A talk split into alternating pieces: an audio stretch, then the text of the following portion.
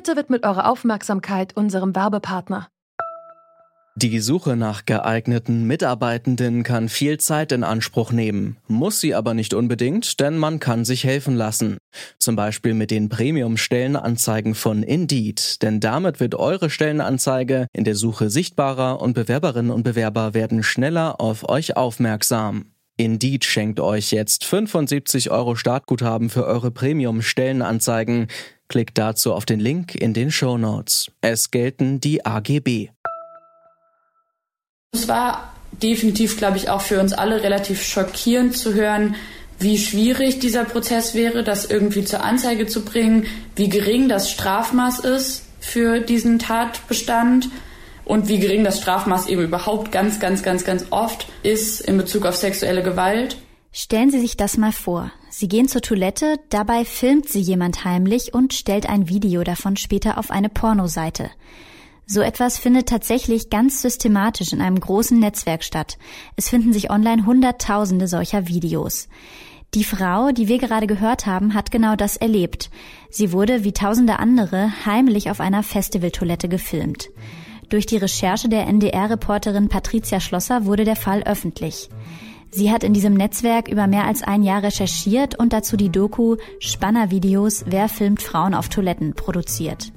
Das war der Ausgangspunkt für uns, dass wir uns in dieser Folge von Zurück zum Thema dem Problem von nicht einvernehmlichen sexuellen Videos widmen und uns fragen, wie läuft die strafrechtliche Verfolgung ab und wer trägt die Verantwortung, wenn es darum geht, solche Videos zu verbreiten. Heute ist Donnerstag, der 9. April 2020. Mein Name ist Eva Morlang. Hallo.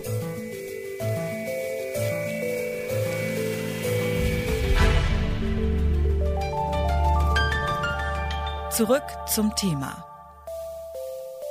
Im Falle der abgefilmten Festivaltoiletten wurden die Videos unter anderem auf der deutschlandweit beliebtesten Pornoseite X-Hamster hochgeladen.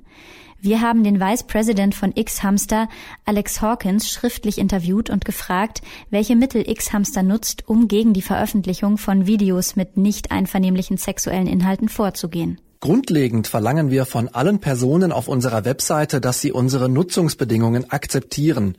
Damit bestätigen sie, dass sie das Urheberrecht an dem Video und die Zustimmung derer haben, die gefilmt werden. Das ermöglicht uns, Konten und Videos zu sperren, die gegen diese Bedingungen verstoßen.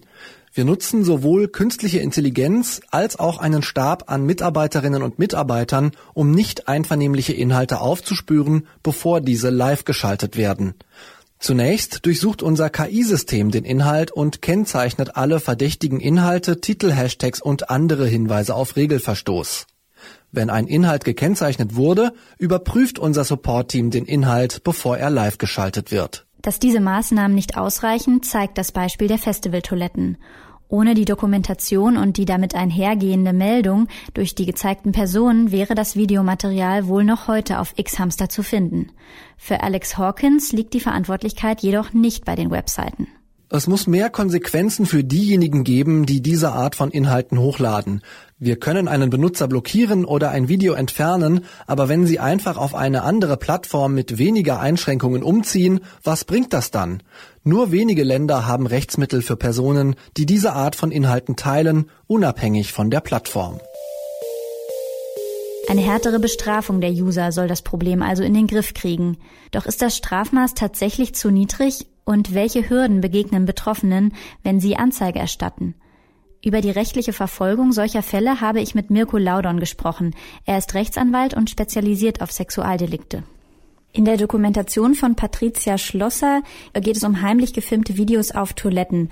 Da wird gezeigt in dieser Dokumentation, dass als eine Betroffene Anzeige erstattet, ihr erstmal mit sehr viel Unverständnis begegnet wird seitens der Staatsanwaltschaft. Sie bekommt dann noch belehrende Hinweise. Erstmal Pornografie sei ja grundsätzlich gar nicht verboten. Wie schätzen Sie da ähm, die Sensibilität in Ihrem eigenen Berufsstand ein? Also das kann ich schwerlich nachvollziehen. Ähm, grundsätzlich glaube ich, dass ähm, jeder Rechtsanwalt da genügend Feingefühl mitbringt, ähm, um das nicht einfach abzutun.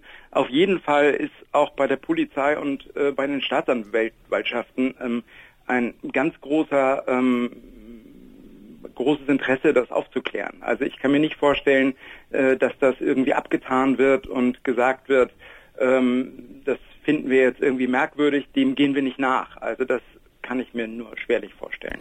Wie gehen solche Klagen dann weiter? Also an wen richtet sich das dann? Geht das dann an die ähm, Verbreiter, also an die Pornoseiten oder kann man auch konkret die Täter ähm, identifizieren? Ja, da muss man natürlich danach unterscheiden, ähm, ob man das Ganze zivilrechtlich oder strafrechtlich betrachtet. Ähm, Im Strafrecht ähm, besteht die Möglichkeit, ähm, Anzeige gegen Un äh, Unbekannt zu erstatten. Äh, das heißt, ähm, da nimmt die Polizei Ermittlungen auf und versucht den Täter zu ermitteln. Ähm, ob man dem habhaft wird, sei mal dahingestellt, aber auf jeden Fall würde man dann auch die Verbreitung äh, dieser Videos versuchen zu unterbinden, weil auch diese Verbreitung wäre eben strafbar. Wie ist denn das Strafmaß? Es kommt natürlich oft darauf an, was gezeigt wird. Wir haben jetzt hier vor allem gesprochen von einem Fall, wo es um heimlich gefilmte Aufnahme ähm, auf Toiletten geht, aber es gibt natürlich auch ähm, Aufnahmen bis hin zu Vergewaltigungen. Ja, also ähm, auch da muss man wieder unterscheiden. Ähm, die Aufnahme ähm, einer Sexualstraftat ähm, wäre ähm, nach Paragraph 201a Strafgesetzbuch zu beurteilen. Das wäre eine Verletzung des höchstpersönlichen Lebensbereichs durch Bildaufnahmen, so heißt das. Und auf der anderen Seite wäre dann ähm, die Vergewaltigung zu ähm, verfolgen, ähm, die nach ähm, Paragraph 177 Strafgesetzbuch mit mindestens einer Freiheitsstrafe von zwei Jahren ähm, strafbar ist, wo dann eben in aller Regel auch eine Bewährungsstrafe ausgeschlossen ist. Können Sie sich Maßnahmen vorstellen, die wirklich effektiv die Verbreitung solcher Videos verhindern würden, also andere Gesetzgebungen oder andere verbindliche Vorgaben für die Website-Betreiber? Also ich glaube, gesetzlich sind wir da sehr gut aufgestellt, ähm, äh, gerade im Strafrecht. Ähm, auch zivilrechtlich gibt es natürlich jede Menge ähm, Durchsetzungsmöglichkeiten. Äh, wenn wir ein Problem bei der Rechtsdurchsetzung haben, dann glaube ich eher, dass das Problem ist, dass diese Plattformen natürlich im Ausland sitzen, ähm, äh, auf Malta oder äh, in den USA und ähm, da natürlich die Rechtsdurchsetzung schwieriger ist, als wenn es eine deutsche Plattform ist. Ähm, das bringt natürlich die Globalisierung auch mit sich und das macht es eben schwierig oder schwieriger dann äh, die äh, Rechte durchzusetzen. Für Betroffene gibt es also zwar die Möglichkeit, rechtliche Schritte einzuleiten, doch das Problem an der Wurzel zu packen scheint enorm schwer. Denn auch wenn ein Bruchteil dieser Videos durch die Meldung von Betroffenen gelöscht würde, bleiben die allermeisten doch online. Schon allein, weil die betroffenen Personen eben nicht wissen, dass sie gefilmt wurden. Trotzdem sollte die Pornografie nicht unter Generalverdacht gestellt werden. Denn im Gegensatz zu großen Webseiten wie X-Hamster, von denen keine moralischen Bedenken bei der Sache zu hören sind, gehen manche Anbieter einen anderen Weg. Zum Beispiel das Freiburger Porno-Startup Feuerzeug. Welche Möglichkeiten es gäbe, Pornoseiten zu erhalten, ohne dass das Risiko besteht, dass uneinvernehmliche Videos hochgeladen werden, bespreche ich mit der Gründerin Kira René Kurz jetzt zum Beispiel, es sind ja ganz viele Seiten ganz populär mit eben User-Generated mhm. Content. Mhm. Wir haben auch im äh, Vorfeld den Vice President von X-Hamster um eine Stellungnahme schriftlich gebeten und er meinte, es sei dort eben total schwer zu unterscheiden teilweise, ob ein Video nun einvernehmlich ist oder nicht, weil es eben quasi auch oft so Fake ähm, Content gäbe, der so darstellen soll, es wäre voyeuristisch oder heimlich gefilmt oder darstellt, es wäre uneinvernehmlich, dabei ist es doch eigentlich einvernehmlich und nur fake. Ja. Was, was sagen Sie dazu? Also zum einen ist es sicherlich so, dass es ganz viel auch gibt, was Amateur-Style ist, aber eben nicht von Amateuren produziert. Es gibt voyeuristischen Style, der eben aber auch nicht eigentlich voyeuristisch ist. Und für uns würde das jetzt tatsächlich gar nicht so den Unterschied machen, was in was für einem Stil produziert wird, sondern es würden die gleichen Richtlinien gelten. Also bei uns muss einfach klar sein, okay, die Person, die da zu sehen ist, ist über 18 und hat das Ganze freiwillig gemacht und das muss halt auch schriftlich dokumentiert sein. Ähm, das heißt, das ist tatsächlich gar nicht so für uns gar nicht so wichtig, was für ein Stil jetzt das Video hat, weil ich kann ja auch einen voyeuristischen Film nach den Kriterien produzieren. Aber dass das natürlich für große Webseiten, die andere vertreiben, deutlich schwieriger nachzuprüfen ist, ist auch klar. Und wie denken Sie, müssten diese Seiten darauf reagieren oder die ganze Branche? Welche Verantwortung hat die in dem Fall? Das ist natürlich schwierig zu sagen als sehr kleines Projekt, wo man tatsächlich alle Beteiligten kennt und auch persönlich kennt. Aber aus meiner ganz persönlichen Sicht müssten die Plattformen definitiv mehr Verantwortung übernehmen und sich eben, sobald dann Zweifel da ist, sobald eben nicht ganz klar ist, ist das einvernehmlich passiert, das nachprüfen, nachverfolgen, sich das bestätigen lassen. Ähm, das ist super viel Aufwand, natürlich, wenn es große Webseiten sind, aber ich glaube, da sollten deutlich stärkere Rahmenbedingungen gelten, weil eben dieses Selbstbestimmungsrecht über den eigenen Körper, das gilt für mich eben auch für sexuelle bildliche Inhalte. Sie haben jetzt wahrscheinlich ja einen Überblick, wie viele andere Produzi Produzierende es auch noch gibt, die das auf die gleiche Weise tun wie Sie. Würden Sie sagen, da ähm, passiert viel und die Branche entwickelt sich in eine gute Richtung? Was ist Ihr Eindruck?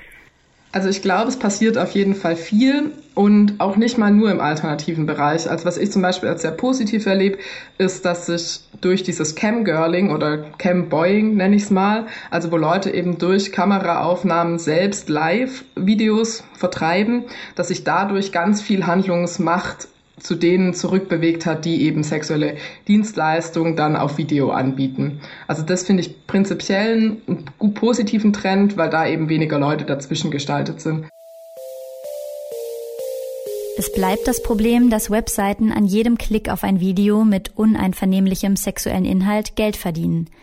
User haben zwar eine gewisse Handhabe, wenn sie persönlich betroffen sind, doch um das Problem im Kern zu bekämpfen, braucht es eine ganze Reihe von Maßnahmen. Die Strafverfolgung von internationalen Unternehmen müsste erleichtert werden.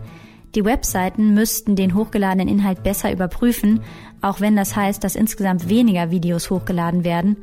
Und auch Konsumenten sollten sich fragen, was es für Konsequenzen hat, wenn sie solche Inhalte anschauen. Wir bleiben weiter dran an dem Thema und fragen uns in der nächsten Folge von Zurück zum Thema, welche Rolle die mediale Berichterstattung spielt und wie Opfer geschützt werden können. Die Redaktion für diese Folge hatten Jonas Junak, Eva Weber und Adina Metz. Das war zurück zum Thema heute am 9. April 2020. Wenn ihr Anregungen und Feedback habt, mailt uns gern an kontakt.detektor.fm. Ich bin Eva Morlang, danke fürs Zuhören. Zurück zum Thema vom Podcast Radio Detektor FM.